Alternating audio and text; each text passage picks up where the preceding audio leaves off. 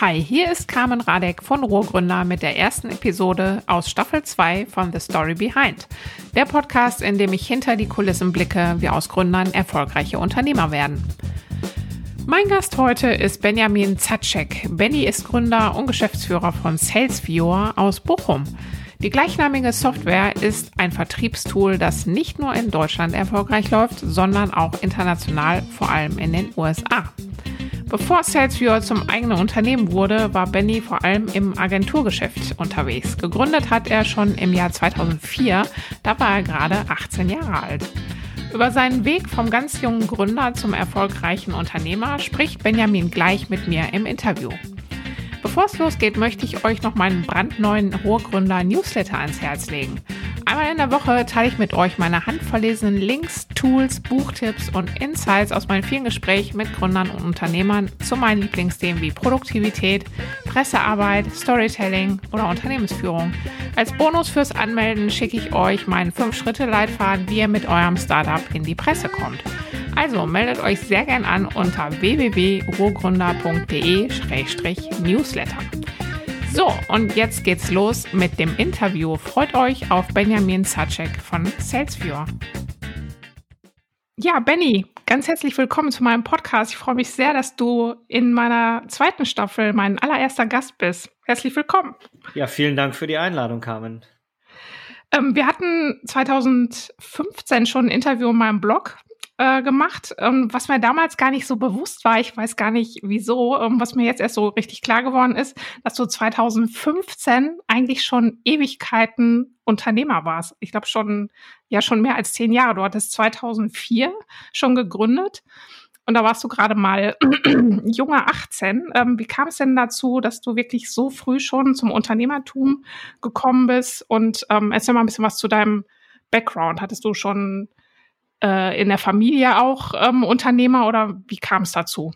Nein, also ich komme tatsächlich nicht aus einer Unternehmerfamilie, aber ich habe einen besten Freund, schöne Grüße an den Philipp, der ähm, damals so, ich sag mal, die tragende Partei war, warum wir uns damals selbstständig gemacht haben. Ähm, das lag also daran, vielleicht kurze Vorgeschichte, wir haben ähm, mit 16, 15, 14 Jahren relativ viel äh, in der IT gemacht. Also wir haben, ich sag mal, mit Photoshop haben wir Fotomontagen von unseren Freunden und von uns gemacht. Ähm, wir haben ein bisschen programmiert, wir haben Dinge ausprobiert, also alles, was so um die Computertechnik herumschwirrt. Und ähm, dabei haben wir entdeckt, dass wir zwei Sachen durch zwei Personen sehr, sehr gut können. Einmal das Marketingverständnis und einmal das Verkäuferische oder Vermarktende, also das Vertriebliche.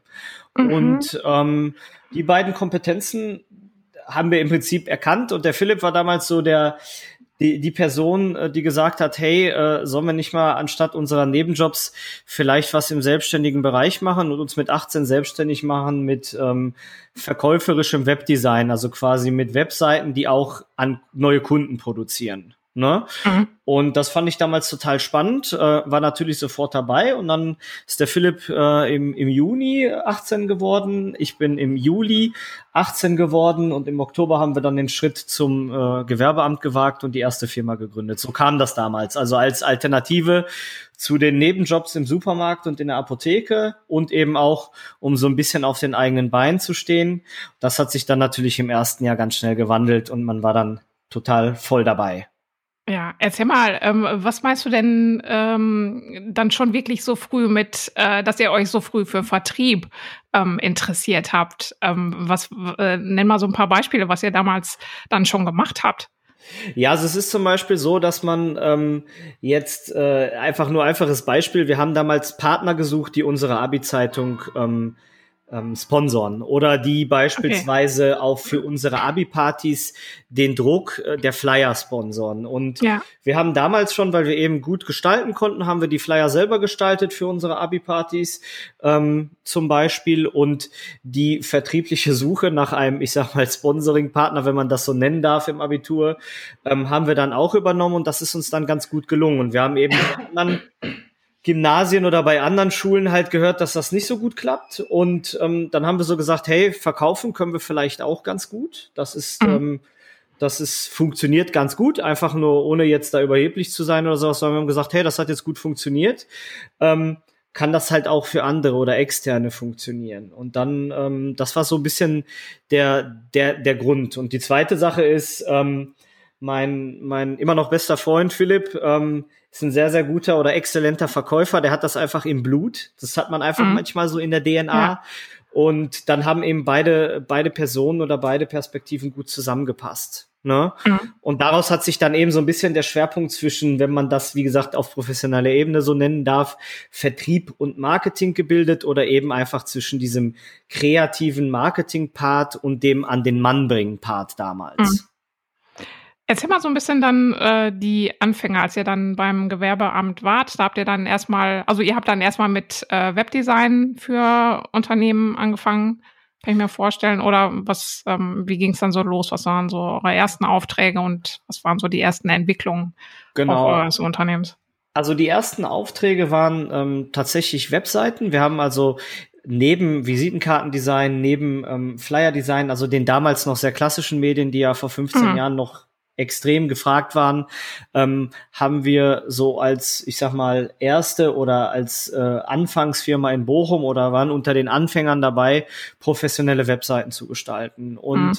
wir haben relativ schnell gemerkt, und das muss man ehrlicherweise sagen, dass es in unserem Umfeld, wenn man so ein bisschen die ein, zwei, fünf Kilometer Linie nimmt oder Umkreis, ähm, gemerkt, dass ganz, ganz viele Webseiten machen und haben uns dann gefragt, wie können wir so ein bisschen eine Positionierung finden oder worauf können wir uns fokussieren.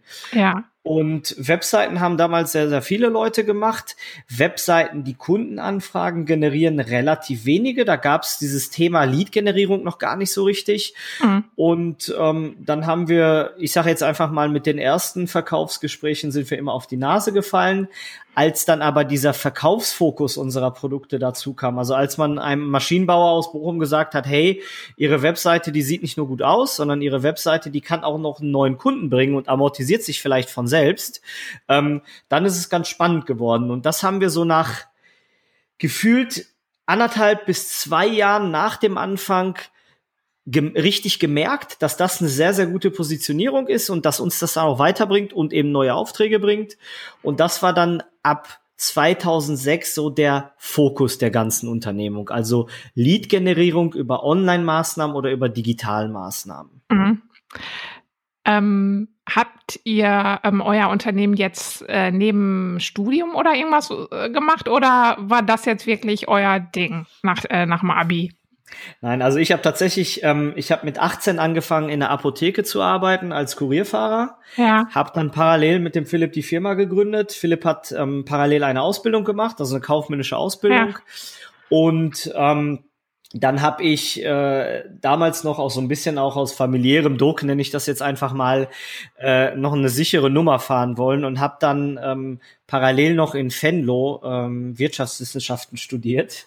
Ja. Und äh, war dann eine kurze Zeit lang, äh, kurze Zeit, ein, ein bis anderthalb Jahre habe ich drei Sachen gemacht. Also ich habe ähm, bin morgens um sechs nach Venlo gefahren, bin um 14 Uhr wieder los nach Bochum, habe dann eine kleine Apothekenrunde gemacht mit dem Fahrzeug, habe die Medikamente verteilt und habe dann abends noch ähm, die Selbstständigkeit äh, fokussiert und bin dann ja. am nächsten Morgen um 6 Uhr wieder los nach Venlo. Also ähm, wir haben tatsächlich parallel noch was gemacht. Ich habe dann aber ähm, in Venlo das Studium abgebrochen, einfach ähm, weil es zu viel geworden ist, um wirklich ähm. ehrlich zu sein.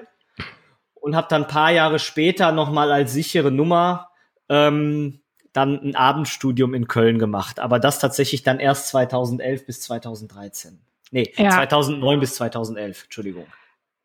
Ähm, ist das, ich meine, das ist ja auch immer sowas, ähm, äh, war das, war das was, äh, was du jetzt meinst, auch dass das nötig ist? Ich meine, das ist ja hier in Deutschland gerade immer, dass man muss irgendeine Ausbildung haben oder ne, irgendeinen Abschluss oder sowas, dass das so wichtig ist.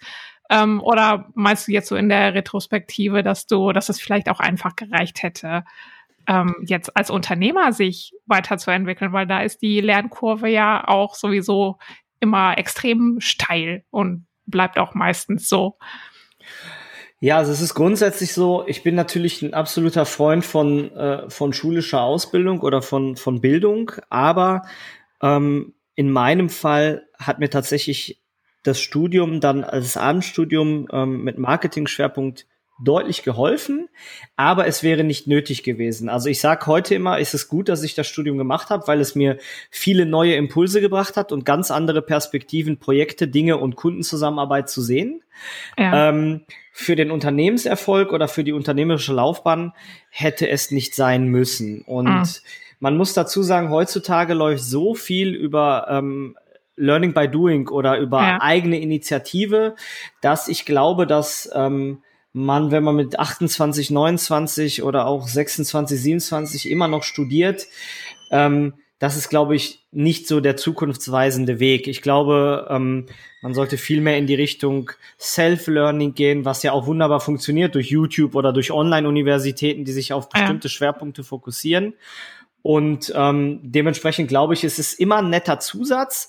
Für viele Bereiche ist es sehr, sehr wichtig. In der Medizin keine Frage, aber im Digitalbereich läuft sehr, sehr viel über Eigeninitiative und eben über andere Schulungsplattformen. Mhm. Wie war das denn am Anfang für euch, ähm, als ihr jetzt auch wirklich äh, mit 18 gestartet habt, so jung wart? Ähm, war das für eure Kunden schon mal komisch oder ein Thema, dass ihr so jung seid? War das, hat euch das äh, geholfen oder stand euch das schon mal im Weg oder gab es da irgendwelche besonderen Reaktionen? Das ist tatsächlich bis vor fünf Jahren, ich bin jetzt 35, immer noch der Fall gewesen. Also das war damals ähm, mit 18, 19, 20, 21, 22 war das extrem schwierig. Also die Kunden waren skeptisch und dadurch mussten wir ähm, leider Gottes oder zum Glück immer überperformen, also mehr abliefern als andere, was ja. uns dann geholfen hat. Aber es war ähm, die ersten Jahre, und das kann man ganz offen sagen, man musste sich immer wieder aufs Neue beweisen und man musste wirklich deutlich besser sein als andere, sonst hat man das Wettrennen verloren. Mhm. Und das hat so ein bisschen zu unserem Qualitätsstandard geführt oder zu dem Qualitätsniveau, auf dem wir arbeiten wollten und auch gearbeitet haben ähm, und heute immer noch arbeiten. Aber das war schwierig. Also es ist für einen jungen Unternehmer oder für eine junge Unternehmerin schwierig, mit Menschen zu verhandeln, die doppelt so alt sind, ohne Frage. Mhm. Hast du da, also ich meine, es gibt ja jetzt einige, die jetzt auch schon äh, früh ähm, wagen, äh, sich selbstständig zu machen. Hast du da einen Tipp, wie man mit sowas dann auch umgeht?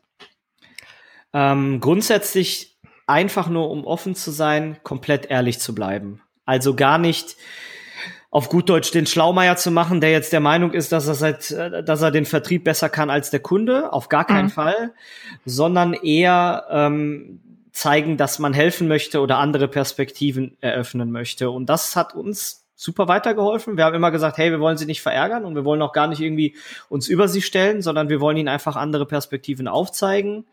Und heute ist es auch noch deutlich einfacher. Also heute ist die Kurve ähm, an jüngeren Unternehmerinnen und Unternehmern deutlich gestiegen. Also das war 2004, war das noch so ein bisschen was Besonderes. Ne? Mhm. Und heute höre ich jetzt, ähm, heute hört man halt einfach so Sachen, dass man sich definitiv, wenn man junger Mensch ist, selbstständig machen soll. Und dementsprechend ist es heute normaler geworden.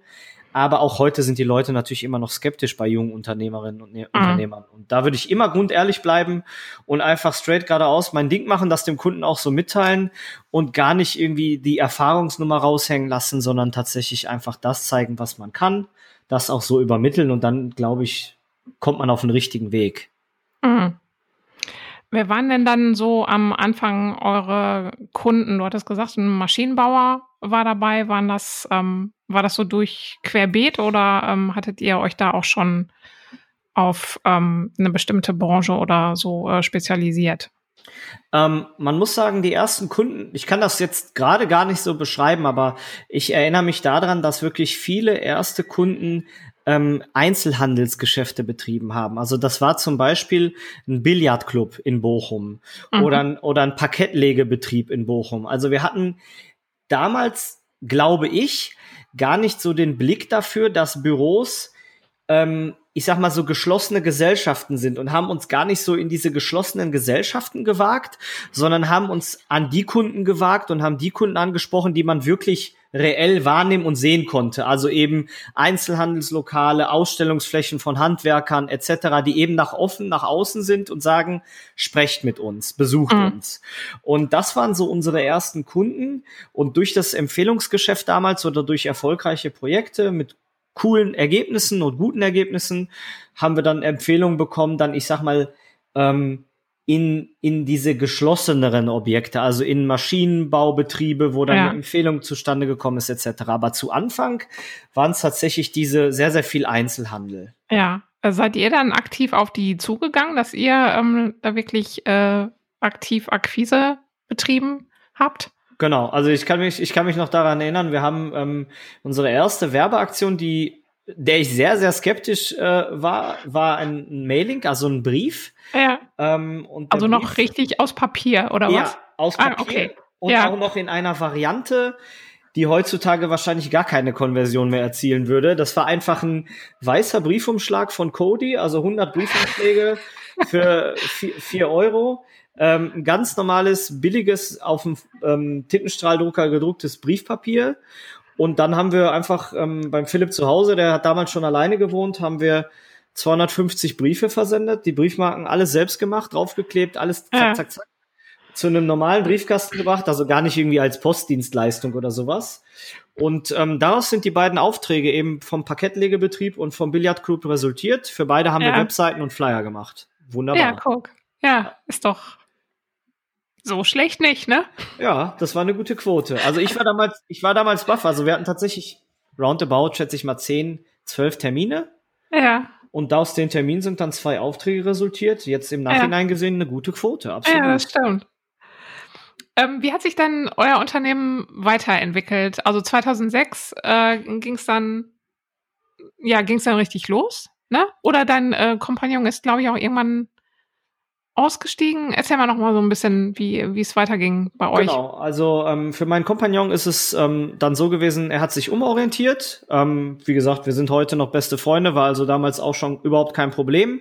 Mhm. Und ähm, wir haben dann Mitarbeiter eingestellt und uns immer mehr auf dieses Thema Marketing und Vertrieb konzentriert. Also so ein bisschen auf die Zusammenführung von Marketing und Vertrieb oder von der Umsetzung von Maßnahmen, die einen Vertriebsfokus haben.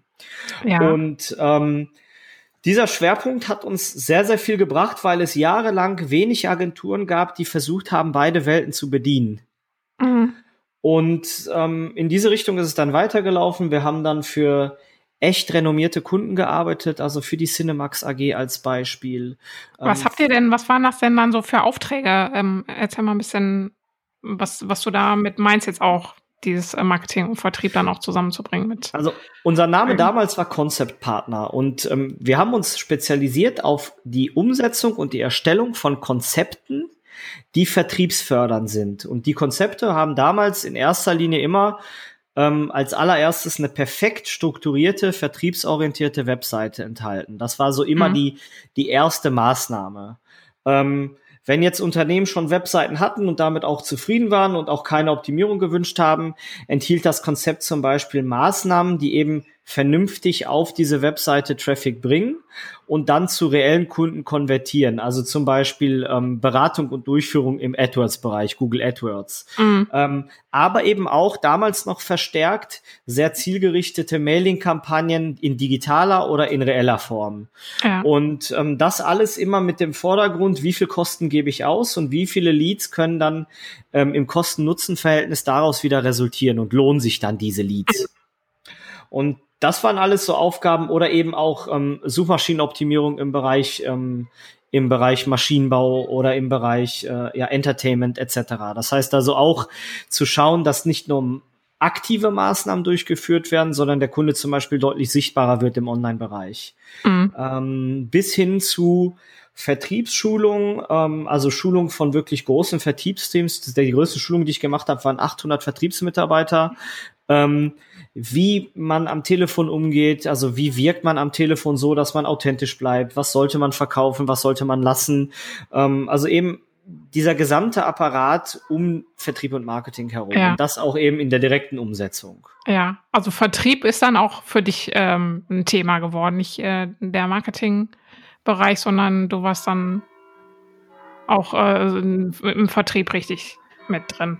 Genau, richtig. Also wir haben damals voneinander gelernt und ich habe dann natürlich auch diesen Part übernehmen müssen in irgendeiner Art und mhm. Weise und dann natürlich selber dann auch erlernt und ähm, dementsprechend, wie gesagt, haben wir dann diesen Vertriebsfokus behalten und ich habe dann so als einziger Gründer oder Geschäftsführer dann beide Parts repräsentiert und dann eben die neuen Mitarbeiter so auf diesen Weg gebracht oder diese DNA versucht weiterzugeben. Mhm. Ähm, du hattest in meinem Interview vor fünf Jahren gesagt, dass du schon immer auch eigene Projekte ähm, gestartet hast. Äh, manche hast du verworfen, andere hast du verkauft. Äh, wann ging das los, dass, dass du auch immer schon was Eigenes gemacht hast? Und was waren da für dich auch so die Gründe dafür? Also wir haben äh, damals, ich kann mich noch ganz genau dran erinnern, ähm, ich habe halt immer so ein bisschen oder immer noch heute ein hohes ein hohes Interesse, Dinge irgendwie zu verstehen oder Dinge zu verbessern. Und ähm, so neue Projekte, das, das, das kitzelt mich immer. Also egal, was es jetzt ist, ob es jetzt die Einrichtung eines Minicomputers zu Hause ist oder mir anzugucken, äh, wie man, wie man seine Felgen am Auto selbst wechselt. Das sind immer so Sachen, die mich halt mega, mega interessieren. Also einfach die Dinge selbst zu machen. Und ähm, das hat damals angefangen, dass wir gesehen haben, dass Werbeflächen immer noch extrem starr und reell sind. Also dass quasi zum Beispiel Unternehmen wie Ströer immer noch gedruckte Werbeflächen verkaufen, also ähm, im, im Außenbereich, also Außenwerbung. Ja. Und ähm, ich hatte dann überlegt, ob man das Ganze so ein bisschen automatisieren kann und ob man das Ganze digitalisieren kann. Und habe dann ähm, ein Projekt gegründet, das hieß Cinepix. Und Cinepix waren riesige digitale Werbeflächen, also tatsächlich wie diese bekannten ähm, Außenbanner, an Locations wie zum Beispiel ähm, hochfrequentierte Kino-Eingangsbereiche ähm, ja. oder eben Diskotheken. Und ähm, habe dann damals äh, eine Software geschrieben, beziehungsweise so ein, so ein Werbeflächenmanagement programmiert, was diese Flächen in den einzelnen Locations verwaltet und dass man diese einzelnen Werbeflächen buchen kann, zeitlich, intervallmäßig und so weiter und so fort. Und das war so das erste Projekt, was dann damals noch über eine Firma alles lief, also über die Konzeptpartner. Und ähm, das Projekt haben wir dann auch verkauft. Das war also so spannend von der von der Technologie her und von den Locations, dass wir das ähm, damals verkauft haben. Oder ich habe das damals verkauft und dann ähm, war das schon so im Blut, dass man halt immer irgendwie Interesse an an eigenen Projekten hatte. Also gar nicht jetzt mit diesem Verkaufsfokus oder mit dem Exit null, das ist überhaupt ja. nicht äh, meine DNA, sondern eher, dass man Dinge verbessert oder neue Dinge entwickelt, die halt einfach ein eigenes Produkt an sich sind und keine Dienstleistung. Ja. Und das heißt, ähm, du konntest dann, also du kannst auch richtig programmieren. Jetzt nicht nur Webseiten, sondern auch richtig Software programmieren. Hast du das genau. auch beigebracht?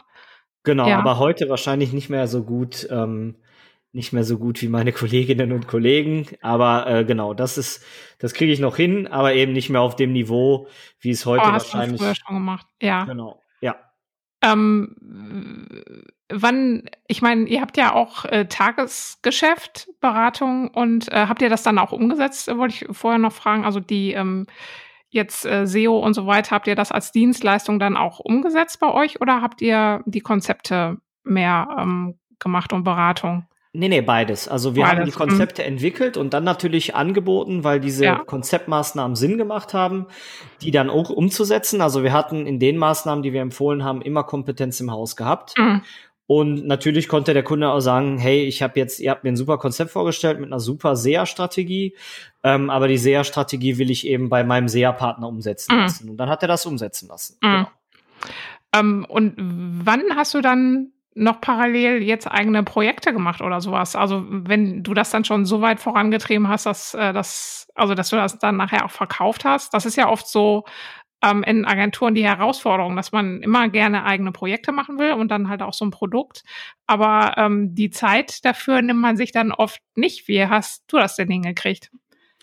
Ähm, also es gibt zwei Dinge, die wichtig waren. Erstens ist ein Projektgeschäft ganz, ganz oft sehr, sehr anstrengend. Also es ist ähm, einfach manchmal ein Geschäft, was wirklich äh, nervenaufreibend ist und wirklich anstrengend ist, weil wir jetzt ähm, zwar Webseiten verkauft haben zu marktüblichen Preisen, aber auch nicht zu Preisen wie jetzt riesige Agenturgruppen. Ne? Mhm.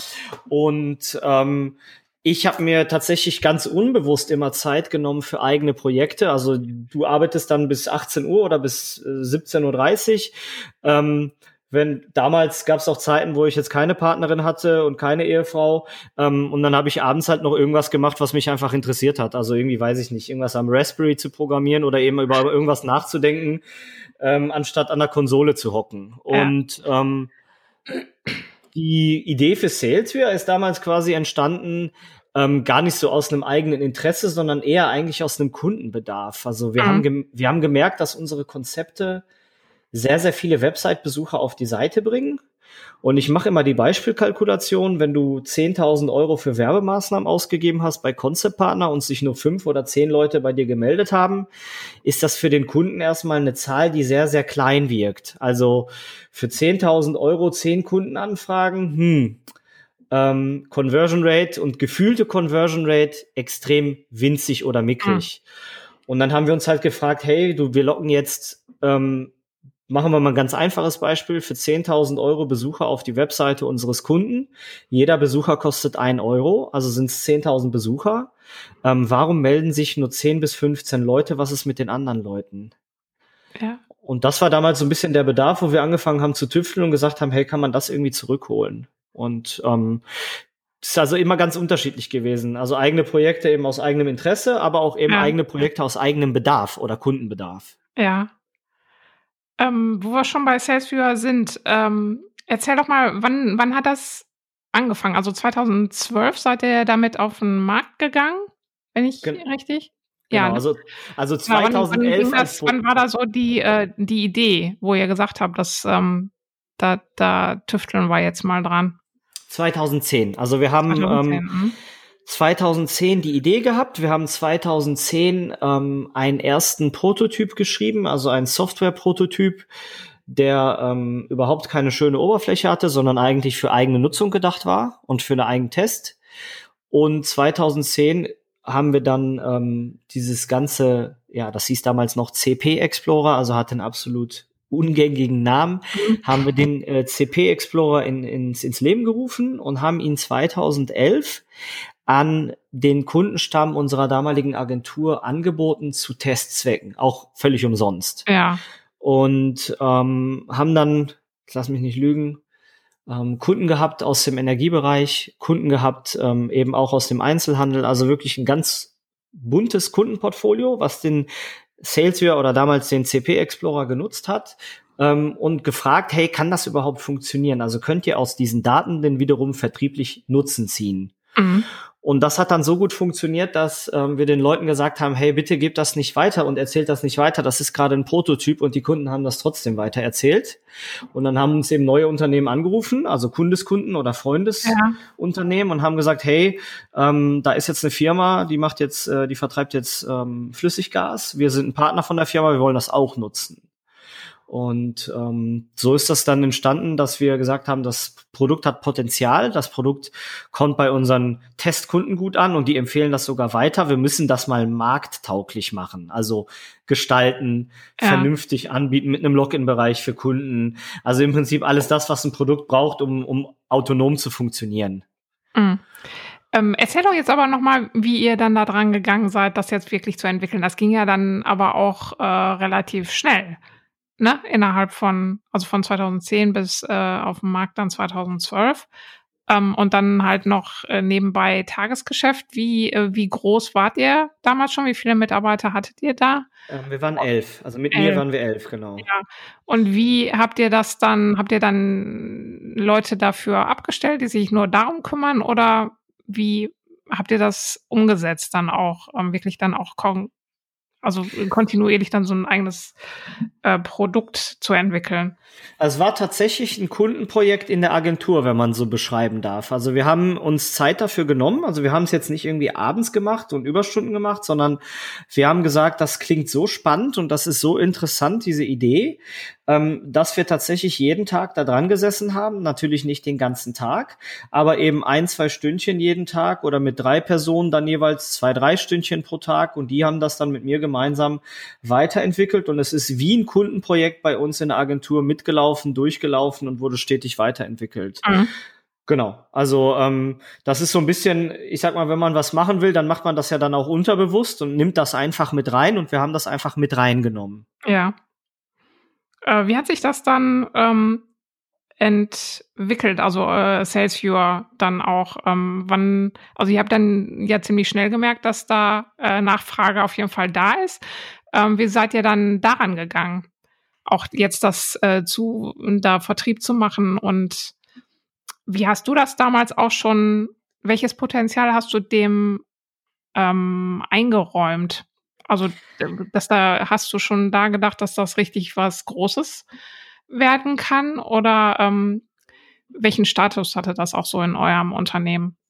Also für mich hat es, gab es einen Wow-Effekt, ähm, weil wir dann mit unserem eigenen Produkt, also mit diesem, mit diesem Sales Viewer haben wir für unsere Agentur auf einfachste Art und Weise Kunden gewonnen. Also ich war selbst von dem Konzept so begeistert, dass dann dadurch Aufträge resultiert sind, dass ich eigentlich relativ schnell gesagt habe, hey, das braucht eigentlich jeder, der B2B-Markt, äh, der einen B2B-Markt anspricht, also der ein mhm. B2B-Produkt hat.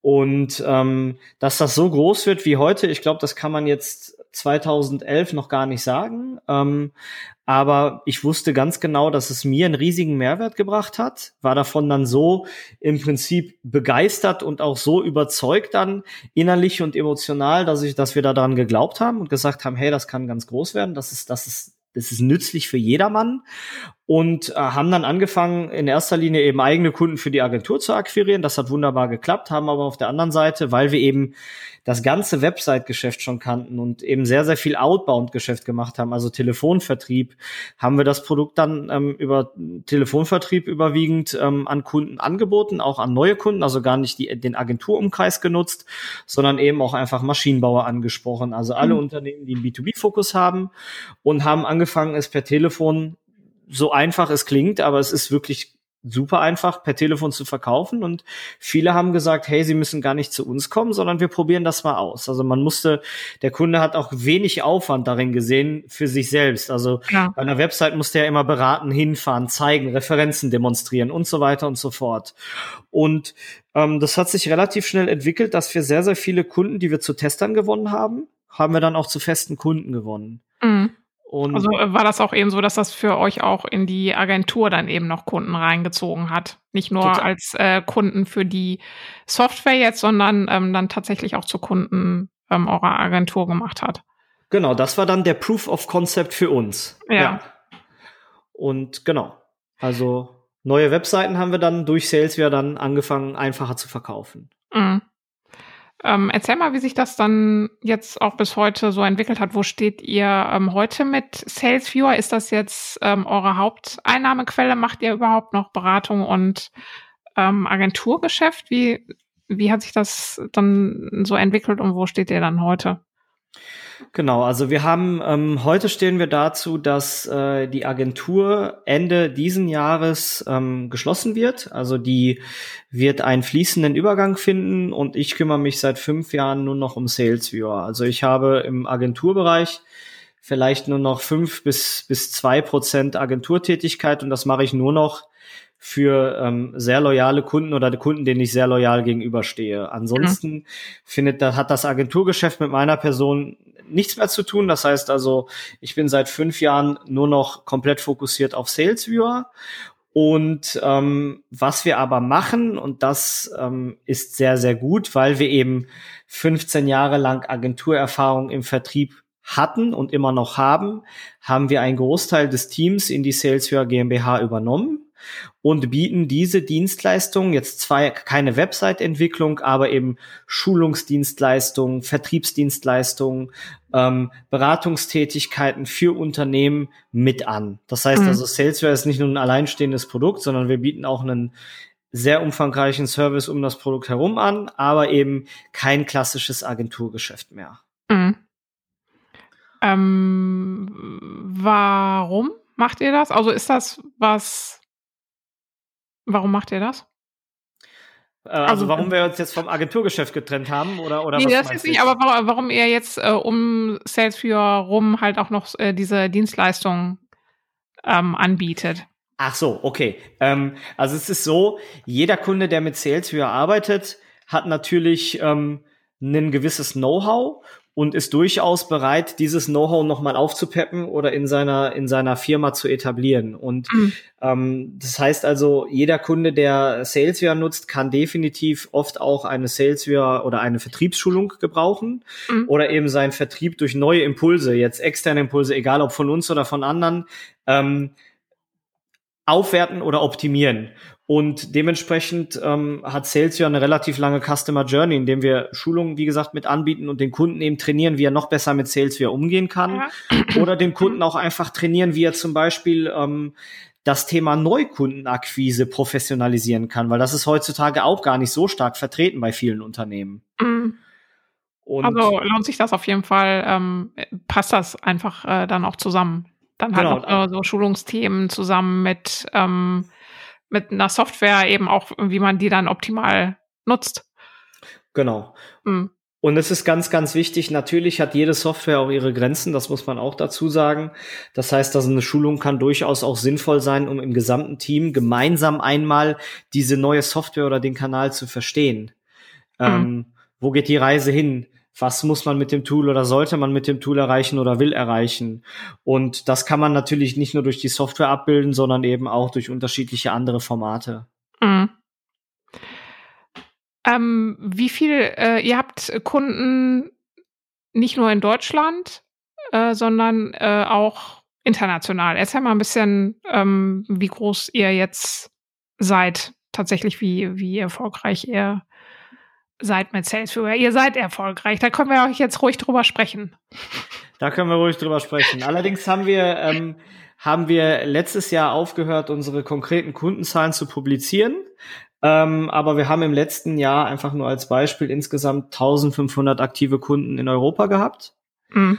Und ähm, die Zahl wächst stetig. Die Zahl ist auch immens seit dem letzten Jahr gewachsen und ähm, haben im Prinzip äh, von 2017, als wir ausgegründet haben, wir haben 2017 dann die Salesware GmbH gegründet, haben wir tatsächlich unser Kundenwachstum ähm, verfünffacht. Das heißt also, wir hatten 2017 hatten wir roundabout ähm, und das war schon der Maximalwert damals 300 Kunden, die aktiv mit Salesware gearbeitet haben und haben dann Ende 2019 innerhalb von zwei Jahren dann 1500 aktive Kunden begrüßen dürfen, die Sales ja immer noch nutzen und vertrieblich eben damit Daten bearbeiten oder neue Kunden generieren. Mhm.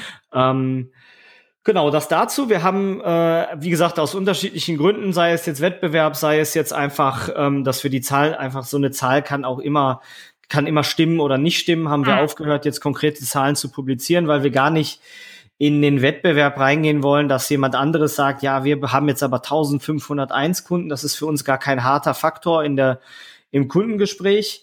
Und ähm, haben jetzt einen sehr, sehr großen Teil seit zwei Jahren an ähm, amerikanischen Kunden dazu gewonnen, weil wir vor drei Jahren gestartet haben mit unserer englischen Webseite und mit englischen Aktivitäten, also mit Online-Marketing-Aktivitäten auf dem US-amerikanischen Markt und haben gemerkt, dass eben Unternehmen aus Amerika lieber ein deutsches Produkt, nämlich Salesware, nutzen, als jetzt gängige Wettbewerbslösungen auf dem amerikanischen Markt. Und haben, wie gesagt, jetzt seit zwei Jahren einen ganz, ganz großen Batzen oder einen ganz, ganz großen Teil an neuen amerikanischen oder kanadischen Kunden ins Kundenportfolio gewinnen können. Mhm.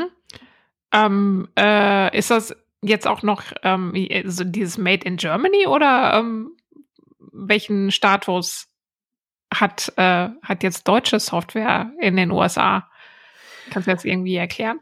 Also die Amerikaner stehen ja total auf Abliefern. Also die Amerikaner sind ja mehr Macher als Erzähler.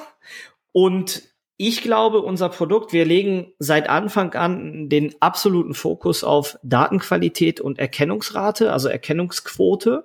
Mhm. Und ähm, es gibt Lösungen und die eben unseres Erachtens und auch der Meinung unserer Kunden nicht eine hohe Datenqualität und keine hohe Erkennungsquote anbieten. Und ich glaube, das war der springende Punkt, warum die ersten amerikanischen Unternehmen einfach uns mal getestet haben. Die hatten Wettbewerbslösungen eingebaut und haben dann äh, gemerkt, dass ein Tool aus Deutschland oder einfach ein Konkurrenztool vielleicht auf einmal deutlich mehr an Kundenpotenzialen erkennen kann für das gleiche Geld oder sogar mhm. für kleineres Geld. Und ähm, da punktet letztlich die Qualität der Ablieferung. Und wir mhm. haben dann abgeliefert und das hat sich dann rumgesprochen. Das wurde auch in unterschiedlichen Foren gefeedback, bewertet, auch kritisch auseinandergenommen. Ja. Und ähm, dadurch ist letztlich kann quasi auch das Kundenwachstum entstanden. Und das haben wir dann auch selber wahrgenommen, dass die Amerikaner uns das mitgeteilt haben, dass wir Feedbacks bekommen haben, Kundenbewertungen bekommen haben ähm, auf Google oder auf anderen Portalen. Und ähm, das war so so der springende Punkt, warum dann ähm, amerikanische Kunden eine deutsche Lösung kaufen. Das Label Made in Germany kommt sicherlich irgendwie dazu. Da bin ich allerdings echt zwiegespalten, weil ich von Leuten aus Amerika höre, dass die Amerikaner un unglaublich patriotisch sind und eben nicht auf Made in Germany stehen. Einige sagen mir, hey, Made in Germany ist das A und O. Deshalb bin ich da irgendwie so ein bisschen ganz ja. vorsichtig. Ähm, wir sagen, das ist eine Lösung Made in Germany. Wir sagen, das ist deutsche Datenqualität. Das ist uns auch wichtig. Ja. Aber es ist jetzt nicht unser Gamechanger oder unser kommunikatives bestes Merkmal. Ja, ähm, du hattest gesagt, dass du seit äh, 2015 nur noch ähm, dich auf SalesViewer fokussierst. Äh, wie war denn zu dem Zeitpunkt ähm, der, wie weit wart ihr da? War das jetzt noch was, ähm, wo du gesagt hast, das hat Potenzial, das will ich jetzt nach vorne treiben? Oder war das jetzt wirklich äh, schon so weit, dass du, dass ihr eure Agentur davon finanzieren konntet? Also 2015 war es so, dass wir noch weit unter 300 Kunden hatten, also wirklich weit unter 300 mhm. Kunden. Ähm, ich habe tatsächlich eher an die Vision geglaubt als an den Umsatz. Also der Umsatz war damals mäßig, der war in Ordnung, der war auch dafür, dass man so schnell ein eigenes Produkt gelauncht hat, war er trotzdem phänomenal für uns. Also mhm. es war absolut toll zu sehen, dass ein eigenes Produkt funktionieren kann. Ähm, aber wir haben eher an die Vision geglaubt. Also wir haben eher an den Mehrwert des Produkts geglaubt. Ähm, es hat uns damals einen Teil unserer Agenturleistung finanziert, aber wenn du jetzt 20 Kunden hast für 99 Euro, dann kann man da jetzt von, von Finanzierung, glaube ich, erstmal nicht mhm. sprechen. Ne? Ja. Und äh, genau, aber wir haben trotzdem, wie gesagt, an die Vision geglaubt, haben dann nicht mehr 20 Kunden gehabt, sondern 30, dann irgendwann 50, dann irgendwann 100. Und für uns war dann so 100 so ein bisschen damals noch die magische Zahl. Und wir haben gesagt, hey, wenn wir wenn wir ähm, wenn wir 100 Kunden erreichen, wollen wir uns zusammen für, äh, für, für die Kollegen und Kolleginnen ein Premier League Spiel gönnen. Das war so damals so ein bisschen unser, unsere kleine Anekdote. Das haben wir bis heute noch nicht geschafft. Wir haben vieles andere gemacht, aber das Premier League Spiel ist noch offen.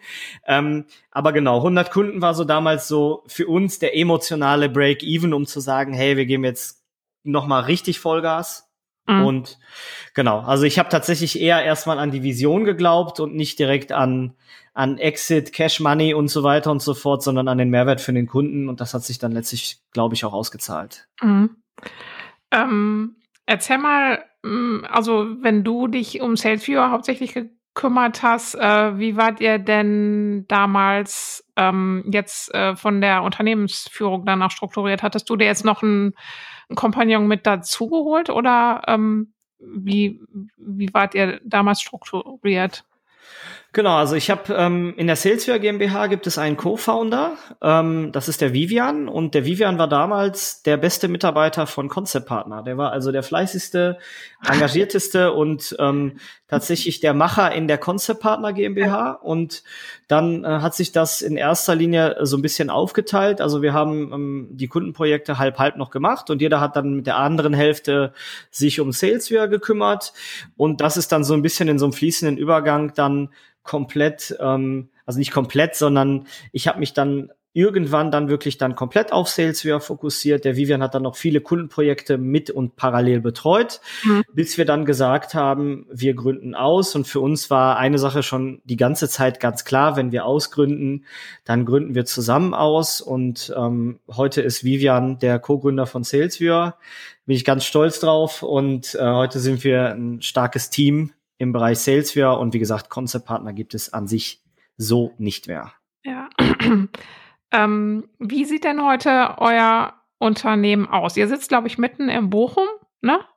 Sind ich wir sehr glücklich drüber, genau. Wir ja, sitzen mitten in der mitten, Innenstadt. Ja.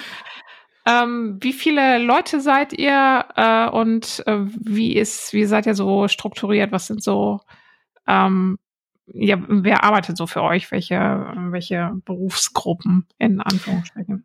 Tatsächlich haben wir heute äh, bis heute die Mitarbeiterzahlen noch nie so konkret publiziert, aber ähm, da machen wir heute eine Premiere draus. Wir sind insgesamt 21 Leute mit mir und ja. ähm, haben jetzt äh, den 20. Mitarbeiter letzten Jahres im äh, Dezember dazu bekommen und äh, sitzen, wie gesagt, in der Innenstadt. Das sind ähm, überwiegend junge Talente. Ähm, mit junge Talente meine ich gar nicht altersbezogen, sondern wir sagen halt, bei uns kann man auch erfolgreich sein, wenn man kein Studium hat oder keine ganz konkrete Berufsausbildung, sondern mhm. ähm, wir setzen total auf diese Machermentalität, auf loyale Macher und Macherinnen. Und ähm, das sind Leute, die kommen tatsächlich, wenn sie dann ähm, einen Hintergrund haben, dann ist das entweder ein vertrieblicher Hintergrund oder ein Online-Marketing oder Digital-Marketing-Hintergrund, also klassische Konzepte im, aus dem Digital-Marketing-Bereich oder Programmierer natürlich und mhm. Programmiererinnen. Ähm, das sind Leute, die im Vertrieb gearbeitet haben, also die zum Beispiel, wir haben einen Mitarbeiter, der ähm, war bei der Sparkasse tätig im Vertrieb, Businesskunden. Ähm, andere Kollegen sind aus dem Bereich Vertrieb haben also Inbound-Beratung gemacht äh, über Digitalprodukte oder über eben ähm, bestimmte Dienstleistungen wie Jobanzeigen etc. Mhm. und sind zu uns gewechselt. Wir haben aber auch ähm, junge Leute, ganz junge Leute, ganz junge Talente, die keine Berufserfahrung haben, die Neueinsteiger sind, die direkt von der Ruhr in die Bochum kommen, die supergeil abliefern oder eben auch komplette Quereinsteiger. Ähm, das sind so ganz, ganz oft für mich so die emotionalsten und auch die ganz spannenden Persönlichkeiten, die eben ähm, absolut performen, weil sie eine Machermentalität haben und die nichts mit der Branche zu tun hatten, die sich aber ähm, Konzeptionierung von Software, also Verbesserung von Software zutrauen oder eben vertriebliche Arbeiten zutrauen. Und wenn die uns überzeugen, ähm, stellen wir die ein und schauen, was das Ganze bringt. Und ähm, ich sage mal, in der Vergangenheit haben viele Leute uns eben durch Sympathie und durch auch diese Machermentalität überzeugt, sind bis heute noch bei uns und haben in Klammern erstmal gar keinen Hintergrund, der mit unserer Branche primär zu tun hat. Mhm. Ähm, kannst du ein bisschen erklären, äh, also dein, dein, deine Motivation dazu, zu diesen, also junge Talente? Das, äh, ich meine, ist ja jetzt auch ähm, eher ungewöhnlich, ne? Oder auch so ein Gibt es da irgendwie für dich auch so einen so Antrieb, ähm, ja. warum du das machst? Ja, auf jeden Fall. Also ich bin der Meinung, dass man, dass man Wissen sehr, sehr arrogant weitergeben kann oder kommunizieren kann. Und da bin ich überhaupt kein Freund von. Also mhm. ähm, ich kenne ganz, ganz viele Leute, die mit ihrem Halbwissen oder mit ihrem Wissen, ähm, ich sag mal, im Ruhrgebietsdeutsch auf Welle machen. Mhm. Und das ist irgendwie, das finde ich ganz unsympathisch, das finde ich einfach überhaupt nicht professionell, das ist auch überhaupt nicht meine Art und auch nicht meine DNA. Und ähm, ich kenne, ich habe so viele Leute gehabt und auch eingestellt und die immer noch heute bei mir sind, die ähm, teilweise ganz offen gesagt vielleicht gar keine Chance bei anderen Unternehmen bekommen hätten, weil sie eben nicht mit dieser gewissen Arroganz an Themen drangegangen sind oder nicht mit diesem gefährlichen Halbwissen, sondern gesagt haben, hey, ich ich will gern was, was, was verändern, ich will was tun ähm, und ich will dich damit überzeugen. Und ähm, das spricht mich emotional extrem an. Da bin ich ein absoluter Freund von. Und das ist auch ähm, der innere Antrieb, warum ich sage, dass man Leuten auch eine Chance geben kann, wenn sie nur wollen. Mhm. Und wir haben heute Leute im Vertrieb sitzen, ähm, wirklich da da muss ich positiv schmunzeln und da wird mein Herz ganz warm, sage ich ganz offen. Die haben vorher noch nie einen Verkauf gemacht, aber die ja. haben durch eigene Motivation, durch eigene Power sind die ähm, auf so ein Level gekommen, das würde kein Vertriebler schaffen, der 20 Jahre im Vertrieb ist. Und das ist so ein bisschen die Motivation dahinter. Das heißt also, ähm, ich habe damit selber Erfahrungen gemacht. Ich habe versucht, nie irgendwie mein mein Wissen jetzt ähm, großartig zu publizieren oder zu sagen, hey, wir sind jetzt die Besten und die Coolsten und die Erfolgreichsten. Ganz im Gegenteil. Und das ist so der Antrieb, warum wir sagen, wir geben auch Leuten eine Chance, die entweder ganz neu und frisch im Beruf sind oder die vielleicht irgendwo anders sagen, hey, ich kriege vielleicht woanders nicht eine Chance, aber ich hätte gerne eine Chance. Mhm. Und ähm, das machen wir dann auch. Also das ist so der Antrieb dahinter. Mhm. Ja, ist ja auch spannend, weil ähm, es zählen ja gerade hier in Deutschland, wir hatten ja vorhin schon äh, kurz drüber gesprochen, halt auch diese Zertifikate oder was du halt für, ein, für einen Abschluss irgendwo gemacht hast. Ähm, wie, äh, wie entscheidet ihr euch denn dann für einen Mitarbeiter? Was ist dann für euch ähm, so die, was sind da die Qualitäts Kriterien, das hörte sich jetzt gerade so komisch an, ähm, wie, wie stellt ihr ein oder wie stellt ihr das fest und äh, vor allen Dingen auch, wie lernt ihr die dann an? Habt ihr da ein bestimmtes Programm jetzt mittlerweile schon entwickelt oder wie sieht das dann aus bei euch? Also in erster Linie laden wir die Leute natürlich ein ähm, und lassen die Leute auf uns wirken. Das heißt also, ähm, man merkt, glaube ich, sofort, ob jemand mit jemandem auf einer Wellenlänge ist. Also ich sag mal First Date Prinzip. Einfach mhm. mal. Im Gespräch dann auch. Genau, richtig. Mhm. Ähm, und du merkst, glaube ich, wenn du ein bisschen Erfahrung hast, merkst du ganz, ganz deutlich, ob jemand eine innere Motivation hat oder nicht. Mhm. Das heißt also, du siehst, möchte jemand wirklich um den Job helfen oder erzählt dir jemand ähm, was völlig Falsches, was vielleicht gar nicht stimmt. Und äh, das ist so eine Sache, also die beiden wirklich wichtigsten Kriterien sind, dass er eine gewisse DNA, die, die Person muss eine gewisse DNA mitbringen. Das heißt, er muss zu uns passen, einfach vom Flair, er muss ehrlich sein, er muss offen sein.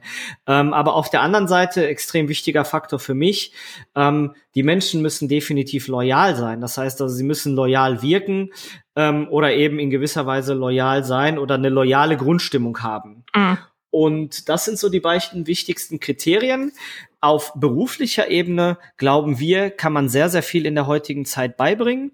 Und dafür haben wir ähm, eigene, ich sage jetzt einfach mal Prozesse entwickelt, dass wir die Mitarbeiter da abholen, wo wir sie abholen müssen, nämlich ganz am Anfang, indem wir unsere DNA vorstellen, indem wir wirklich wochenlang die Mitarbeiter mit wichtigen Personen hier im Haus ähm, mitgehen lassen. Mhm. Also äh, ein paar Tage mit meinem Kollegen Vivian, ein paar Tage mit dem Moritz im Vertrieb und Partnermanagement. Also, dass man wirklich mittendrin ist, also ins kalte ja. Wasser geworfen wird. Und das ist für uns der wichtigste Prozess. Dafür mhm. nehmen wir uns einen Monat Zeit. Wenn nach einem Monat nicht viel passiert, dann wird das, glaube ich, kein gemeinsamer Weg. Mhm. Man merkt aber nach zwei Wochen schon, ob das Ganze was wird oder eben nicht. Und mhm.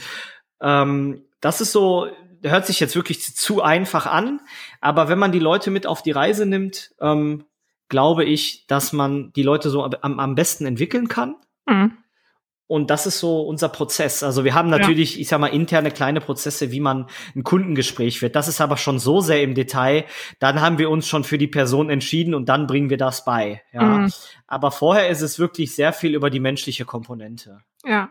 Und das ist auch was, ähm, wo ihr jetzt auch gut mit fahrt. Das ist auch. Das, Absolut. Äh, also, also ich muss dazu sagen, wenn wir ein neues Unternehmen gründen würden und ich sage ganz bewusst wir oder wenn ich ein neues Unternehmen gründen wollen würde, dann würde ich ähm, 99 Prozent der Leute hier mitnehmen wollen und das spricht ja eigentlich schon dafür, dass es ähm, dass es ja. einfach von den Personen her und von den Mitarbeitern gut geklappt hat. Also ähm, das hat für uns, das funktioniert für uns wunderbar und so lernt man die Leute eben auch ehrlich kennen und so entwickeln sich auch Freundschaften. Ja. Ähm, wann wurde für dich jetzt als Unternehmer auch das Thema Führung eins, womit du dich ähm, beschäftigst du dich damit? Wahrscheinlich ja. schon. Ja. ähm, wann, wann war das für dich äh, ein Thema und was war dir auch äh, wichtig, wie du jetzt auch als Chef äh, rüberkommst oder ähm, eben auch in Zusammenarbeit mit Mitarbeitern. Wann, wie bist du da dran gegangen und ähm, wie, was ist dir da so wichtig? Also Führung ist für mich ein Thema geworden, ähm, ganz klar mit der Anzahl der Mitarbeiter. Ich glaube, fünf Mitarbeiter kann man mit seiner DNA noch führen. Mhm. Ähm, wenn man seine DNA weitergeben möchte, an Mitarbeiter, dann wird das schwierig ab 10, 15 Mitarbeitern. Das ist meine persönliche Erfahrung. Und ähm, es ist für mich dann Thema geworden, als ich gemerkt habe, dass ich nicht mehr am Herz oder am Kern von Sales Year teilnehmen kann, sondern mich Führungsaufgaben widmen muss. Mhm. Und ähm, dann ist es ein Thema geworden. Ich habe ganz klar gesagt, also ich bin heute ähm, wenn man jetzt sagen würde, was macht der Benny im, im Unternehmen Salesware? Ich bin Product Manager, also ich kümmere mich hauptsächlich um Product Innovation. Ja. Ähm, das ist, da sehe ich mich und da möchte ich auch immer bleiben. Das heißt also Mehrwert für den Kunden im Produkt zu entwickeln. Und ähm, als ich gemerkt habe, dass ich aus diesem Product Innovation Bereich so ein bisschen zwangsläufig rausgezogen werde, haben wir uns darum gekümmert, dass ähm, neben mir, unter mir, über mir, wie auch immer, ähm, Mitarbeiterinnen und Mitarbeiter eingestellt werden, die diese DNA verkörpern und weitergeben können und haben quasi dann, ich nenne es jetzt einfach mal, eine kleine Führungsebene geschaffen. Ich halte nichts von Hierarchien oder wenig, ja. ähm, aber haben eben ähm, Führungspersonen, Führungskräfte hier im Haus, die die DNA dann eben an neue Mitarbeiter weitergeben und ähm, versuchen, diese DNA quasi dann wirklich in den letzten Winkel von Salesforce dann reinzuziehen oder beziehungsweise zu etablieren. Mhm. Und das habe ich geschafft oder beziehungsweise das versuche ich zu schaffen, indem ich, wie gesagt, Leute finde, die, ähm, die diese DNA mit verkörpern und ähm, oft, das ist eine Sache, die, die ganz witzig ist, oft entwickeln sich auch die Leute, die wir, die wir ähm, ganz von Anfang mit der DNA mitgenommen haben, dann zu echten Führungspersönlichkeiten. Also wir suchen nicht nur Führungspersönlichkeiten, sondern bei uns ähm, ist es so, dass sich dann auch Führungspersönlichkeiten entwickeln. Zum Beispiel der Moritz hat bei uns angefangen, hat die ganze DNA mitgenommen, hat die ganze Reise mitbekommen von SalesViewer. Also wirklich die letzten Prozente der DNA gespürt bekommen und ist heute Führungsmitarbeiter bei uns im Unternehmen. Und ähm, das äh, haben wir irgendwann erkannt, dass wir eben auch Führungsmitarbeiterinnen und Mitarbeiter brauchen. Mhm. Und ähm, darum sollte man sich kümmern. Also das war für mich ein absolut, ich habe jetzt ganz lange geredet, tut mir leid, aber nee, ähm, war ein ganz schwieriges Thema. Ne? Also ich habe es ja. tatsächlich dann gar nicht irgendwie äh, machen wollen, sondern habe es dann gespürt, dass ich aus meiner Leidenschaft rausgezogen werde und habe dann gesagt, hey, da musst du jetzt mal ganz kurz was tun, sonst bist du in einem halben Jahr oder in einem Jahr ganz raus aus dem Produkt. Mhm. Woran ähm, hast du das gemerkt? Hast du dir ähm, da auch selbst irgendwie Mentoren, was weiß ich, sprichst du schon mal mit, mit anderen darüber oder ist das was, was dir ähm, irgendwann bewusst geworden ist an, an einem konkreten, ähm, an einer konkreten Situation vielleicht auch? Beides. Also ähm, ich glaube, Learning by Doing ist immer so die beste Erkenntnis, die man, die man, die man kriegen kann, indem du selber merkst, hey, ich habe da gerade ein Problem oder da kommt jetzt gerade ein Problem auf, ich muss das lösen. Mhm. Ähm, aber auf der anderen Seite unterhalte ich mich natürlich äh, jeden Tag, jede Woche mit Leuten, die, ähm, wo ich mir Rat suchen möchte oder, oder wo ich nach Rat frage oder mhm. Leute, die mich um Rat fragen. Und ähm, ich habe ganz früher von einem ehemaligen Vermieter von mir und wirklich langjährigen Mentor mal den Spruch bekommen, ähm, sprechenden Menschen kann geholfen werden. Und ähm, ich, ich, ich spreche dann einfach drüber. Also meine ja. Frau kann genauso gut was zur Führungsmentalität sagen äh, wie mein bester Freund und jeder Rat ist wichtig. Ja. Und äh, dementsprechend, na klar, also Rat ähm, bei älteren Unternehmern, jüngeren Unternehmern, einfach Mentoren, äh, sollte man sich immer suchen. Ist auch meines Erachtens also das Beste, was man machen kann. Es ist aber auch das Schwierigste, was man bekommen kann, ist sich einen Mentor oder eine Mentorin zu suchen. Mhm. Und ähm, genau. Wie lange hat das denn ähm, dann dieser Prozess gedauert, dass du äh, dann wirklich auch ähm, Verantwortung abgegeben hast oder eben auch das äh, dass du jetzt nicht mehr der Ansprechpartner bist für deine, ähm, für deine Mitarbeiter, also der erste, sondern dann auch diese Führungsebene dazwischen ähm, eingeführt hast. Wie lange hat sich das entwickelt? Jetzt muss ich dazu sagen, also diesen harten Cut gibt's bei uns tatsächlich so gar nicht. Also jeder ist äh, jedem sei erlaubt und jeder darf bei mir ins Büro kommen, mich fragen, mich stören. Ähm, also okay. so einen harten Cut haben wir gar nicht. Ja, Aber ähm, der erste Punkt, den du erwähnt hast, sich von bestimmten Aufgaben zu trennen, ähm, war für mich tatsächlich erstmal ein ganz harter Kampf. Also ähm, das hat damit angefangen. Na klar ist es so, wenn gefühlt 150.000 Leute deine Telefonnummer haben, deine direkte Durchwahl, dann kriegst du auch viele Telefonate. Und es war für mich ganz, ganz, ganz schwierig, ähm, meine direkte Durchwahl abzuschalten. Also ich bin tatsächlich von außen gar nicht mehr erreichbar. Ja. Und ähm, war das jetzt für dich persönlich schwierig, dass du, ähm, dass du, dass du dich dazu nicht überwinden konntest? Oder äh, was war da jetzt schwierig dran? Ja, also ich, ich muss dazu sagen, das Schwierige war halt, ich will halt immer ähm, das Beste für meine Kunden oder das Beste für alle. Und ähm, das dadurch kommt natürlich so ein bisschen leider Gottes Fluch und Segen, dass man an jeder Situation beteiligt sein möchte. Also dass man okay. wirklich, ja. ähm, es, das ist ganz klar auch eine Vertrauensfrage auch mhm. zum Teil. Und ähm, ich, für mich war es ganz, ganz schwierig, Kunden, mit denen ich wirklich seit 15 Jahren arbeite oder seit 10 Jahren arbeite, dann einfach von jemand anderem beraten zu lassen. Ja. Ähm, das war einfach ein innerer, persönlicher, emotionaler Konflikt, ähm, aber auch nochmal eine ganz neue Welt als Unternehmer aus dem Ruhrgebiet zu sagen, hey, ich habe jetzt einen Assistenten oder ich habe jetzt mhm. einen Vormitarbeiter. Das war für mich einfach, das kannte ich so auch aus meiner Familie gar nicht oder einfach aus meiner Umwelt nicht. Ja. Und ähm, Genau, das, das ähm, ja, ja, das war was ich, Neues. Das finde ich, das finde ich super spannend. Also gerade auch dieses, ähm, dass man irgendwie das auch loslassen kann oder ähm, auch dieses Vertrauen eben äh, jemand anderem zu geben, wo man jetzt ja wirklich, wo du jetzt auch wirklich äh, viele Jahre das auch alles gemacht hast, ähm, ne? Dass, äh, dass, dass man das schafft, das, ähm, das kann ich gut. Also ich habe selber keine Mitarbeiter, aber das ist ja so, das kann ich mir gut vorstellen, dass das eben schwierig ist, äh, dann doch nicht nochmal zu gucken, äh, was da jetzt los ist, dass man selber von sich aus dann auch ähm, das äh, loslassen kann. Absolut. Also wenn der Ball dann einmal rollt oder wenn der Zug dann einmal fährt, also da kann ich tatsächlich auch jeden Hörer und jede Hörerin äh, beruhigen. Ähm, ich glaube, man sollte das viel, viel, viel früher machen, als ich es gemacht habe. Das mhm. kann ich heute sagen ähm, weil du dich dann von Dingen befreist, die wirklich ähm, Zeitfresser sind oder dich wichtige Dinge nicht machen lassen. Das ist also wirklich ganz, ganz klasse, wenn man Dinge anfängt abzugeben. Es ist ganz, ganz schwer, aber wenn man über einen Punkt hinaus ist, ist es ein absoluter Segen. Also ähm, das war tatsächlich wirklich ein ganz, ganz lange, lange, lange habe ich mich dagegen gesträubt, muss ich sagen. Aber jetzt ist es so, also ich habe einen Co-Founder, dem kann ich 100 Prozent vertrauen, auf professioneller und auch auf loyaler Sicht. Ähm, wir haben Mitarbeiter, die erledigen die Dinge besser als ich, gar keine Frage. Ähm, und dementsprechend, wie gesagt, lieber früher als später, gar keine Frage. Ähm, mhm. Und ich, wie gesagt, da kann ich absolut beruhigen und sagen, hey, wenn man das einmal schafft und einmal einen bestimmten Punkt überwunden hat, dann läuft das von ganz alleine ist vielleicht der falsche Ausdruck, aber dann funktioniert das ja. auch. Ne? Äh, wie wurde das denn von deinen, von den Kunden dann aufgenommen? Du hattest ja das auch gerade gesagt, dass du eben auch äh, dann direkt immer mit den Kunden zu tun hattest. War das, hättest du dir das ähm, schwieriger vorgestellt oder äh, musste, mussten einige Kunden sich dann auch erstmal dran gewöhnen, von anderen betreut zu werden?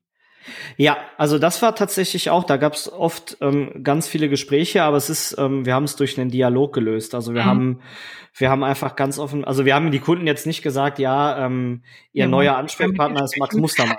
Ne? Ja. Äh, ganz im Gegenteil, sondern wir haben halt gesagt, dass wir uns ein bisschen umorientiert haben, dass wir, ähm, dass ich jetzt überwiegend dahin auch gehöre, wo ich hingehören sollte. Und das ist eben im Bereich Produktinnovation und dass wir manche Dinge eben durch neue Mitarbeiter und Mitarbeiterinnen umsetzen lassen. Und ähm, durch einen Dialog kann man viel lösen. Und es ist ganz sicherlich so, dass ähm, jeder Kunde, der ein gewisses Misstrauen hat oder der bei manchen Sachen vielleicht noch ein komisches Bauchgefühl haben sollte, der äh, kann jederzeit heute noch mit mir sprechen. Also es ist jetzt nicht so, dass da, dass ich da komplett raus bin, ja. aber ähm, es können viele Dinge auch besser umgesetzt werden als von mir und dementsprechend hat der Kunde nur einen Vorteil. Mhm.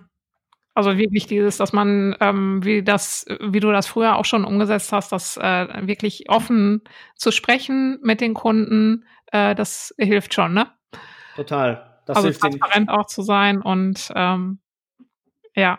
Das hilft in jeder Situation, auch privat. Also wenn jemand vor deiner Garage parkt und wenn du den, äh, wenn du den ansaugst und sagst, hey, sie parken mal vor meiner Garage und so weiter und so fort, dann bringt das sicherlich nichts. Ähm, wenn du ihm aber erklärst, dass du fünf oder bis zehn Minuten zu spät zur Arbeit kommst und dann Ärger von deinem Chef kriegst und er vielleicht dann nicht mehr da parken sollte, ich glaube, da ist jeder offen für und der Dialog hilft in jeder Lebenssituation, ohne ja. Frage. Ja, das stimmt wohl. Ähm, was würdest du denn sagen, äh, wie hast du dich jetzt so in den letzten 15 Jahren, wenn du mal ähm, guckst, wie du damals als Unternehmer angefangen hast bis heute, äh, was für ein Unternehmer bist du heute und äh, was ist dir was bedeutet dir Unternehmertum heute? Was ist dir wichtig? Ähm, ich glaube, zur Anfangszeit durch das, ähm, durch das ständige Beweisen und durch diesen ständigen Wettbewerb und immer verglichen werden, ähm, konnte man ganz, ganz oft nicht so sein, wie man wollte. Also man musste immer, immer besser sein, immer sich besser vermarkten als andere.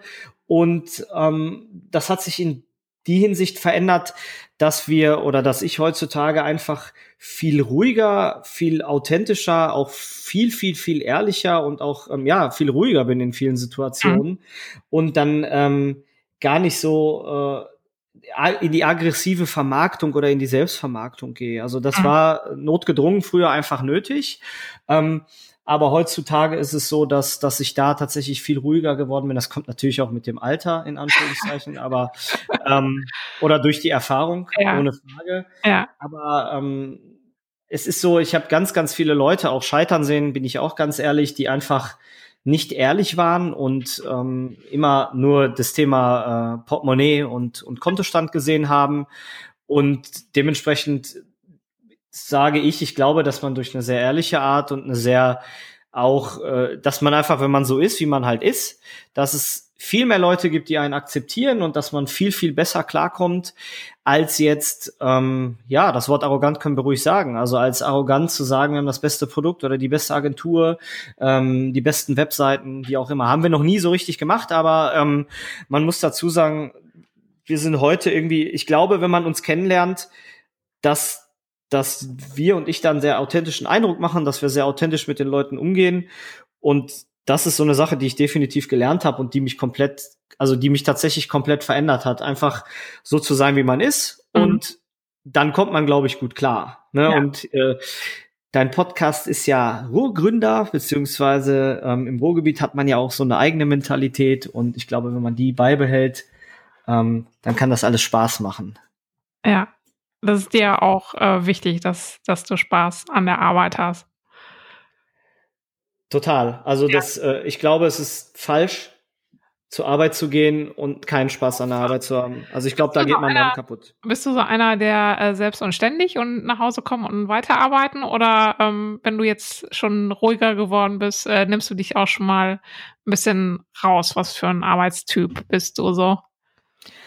Ähm, ich muss dazu sagen, ich arbeite echt viel, aber ich ähm, lege überhaupt keinen Wert auf äh, Überstunden, auch nicht für, für meine Leute hier vor Ort, ähm, mhm. weil man dadurch sein Privatleben aus den Augen verliert und das wird sich auf lange Bank oder auf, auf lange Sicht ähm, negativ widerspiegeln und dementsprechend selbst und ständig ohne Frage, aber mit seinen absolut humanen Grenzen. Und ähm, also hast du auch ein Privatleben. Ja, klar. Also äh, Ehefrau und kleine Tochter ganz, ganz, ganz wichtig und ähm, auch mal eigene Ablenkung, Fußballverein oder ich weiß es nicht, oder auch mal an die Konsole gehen. Ähm, das, ich glaube, das sind, oder da bin ich fest von überzeugt, das sind ganz wichtige Faktoren, die mhm. deinen Erfolg noch verbessern oder optimieren, wenn du sie beibehältst. Ähm, ich glaube, das selbst und ständig ist eine Sache, die einen langfristig selbst zersägt. Mhm. Das ist jetzt das kann man vielleicht mal ein paar Jährchen machen. Ähm, das kann man auch immer wieder mal punktuell machen. Aber ähm, ich glaube, wenn das so ist, hört sich jetzt nach Yin und Yang Prinzip an, aber wenn man da so einen Einklang findet, ja. dann ähm, ist es, glaube ich, äh, der Weg, um da tatsächlich ähm, ja einen guten Weg zu machen. Ja. Äh, ganz kurz noch zu ähm, Corona. Hat das, äh, was hat das für ähm, bei euch für Auswirkungen gehabt? Hat es welche gehabt? Positiv, negativ? Ja. Wie seid ihr damit umgegangen? Also, es hatte negative Auswirkungen, weil wir im Jahr 2020 wollten wir unser Büro in New York eröffnen. Wir wollten ein okay. kleines Büro äh, ja. in New York aufmachen. Wir sind jetzt seit, wie gesagt, zwei Jahren aktiv in Amerika und äh, wollten dann auch den nächsten Schritt wagen. Das hat nicht geklappt. Ähm, Corona hat uns allerdings ähm, sehr, sehr viele neue Kunden beschert. Also weil die Leute, die Digitalisierungskeule hat ja voll zugeschlagen. Die Leute mussten Alternativen suchen, neue Kunden zu finden. Und da war Sales ja natürlich eines der Produkte, was perfekt gepasst hat. Also wir haben umsatztechnisch zugelegt. Ja. Ähm, aber planungstechnisch mussten wir ein bisschen zurückstecken. Wir haben jetzt aber zum 1.9. unseren Sales Director USA, also unseren Vertriebsleiter USA eingestellt, ohne Büro in den USA, sondern eben mit der Vorbereitung ähm, für das Büro im nächsten Jahr. Und ähm, genau, also Corona war Fluch und Segen zugleich für uns. Ja.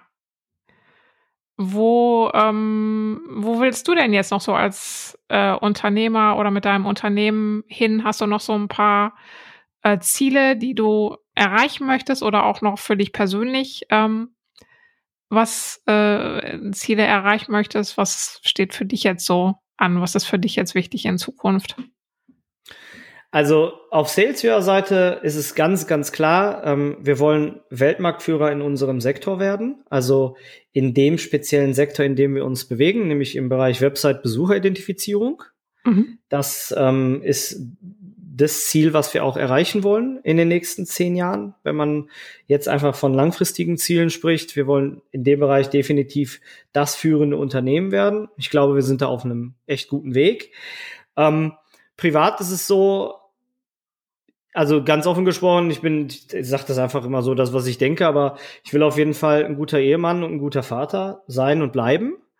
Ähm, und habe als dritten Punkt privat noch ein kleines, äh, kleines Projekt. Dazu will ich aber noch nicht sagen, weil es sehr emotional ist und auch sehr privat, was ich in den nächsten Jahren umsetzen werde. Das heißt also, das wird ähm, dann ein privat-geschäftliches Projekt durch mich, mich inszeniert. Ähm, und das ist so ein bisschen die meine Reise, wo es dann auch hingeht. Also Salesforce bleibt fester Bestandteil, ähm, privat äh, auch durch durch äh, wie gesagt verschiedene private Dinge, Ehefrau, Tochter ähm, gibt es ganz ganz klare private Ziele, die ich ähm, versuche umzusetzen.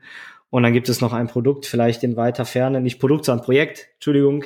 ähm, was ich dann irgendwann angreifen werde, wenn es sich hier ein bisschen beruhigt hat, wenn wir unser neues Büro haben, was wir in knapp einem Jahr beziehen wollen. Ah. Und äh, genau, dann will ich mich nochmal, also umorientieren ist das falsche Wort, sondern zusatzorientieren wäre jetzt das richtigere Wort. Ähm, nochmal ein kleines Thema angreifen, was mir ein großes ähm, Anliegen ist. Ja. Und ähm, da erzähle ich dir dann mehr, äh, wenn wir uns vielleicht nochmal sprechen. Da bin ich sehr gespannt drauf, Benny. Ich danke dir ganz, ganz herzlich für das tolle Gespräch. Danke dir. Ich danke dir für die Einladung und ja, freue mich schon auf, auf Release.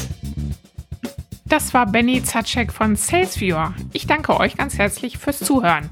Nächste Woche spreche ich mit Daniel Marx von Urlaubsguru. Ich kann euch jetzt schon versprechen, das ist ein super spannendes und sehr offenes Gespräch über die wirklich heftige Zeit jetzt für Urlaubsguru in der Corona-Krise.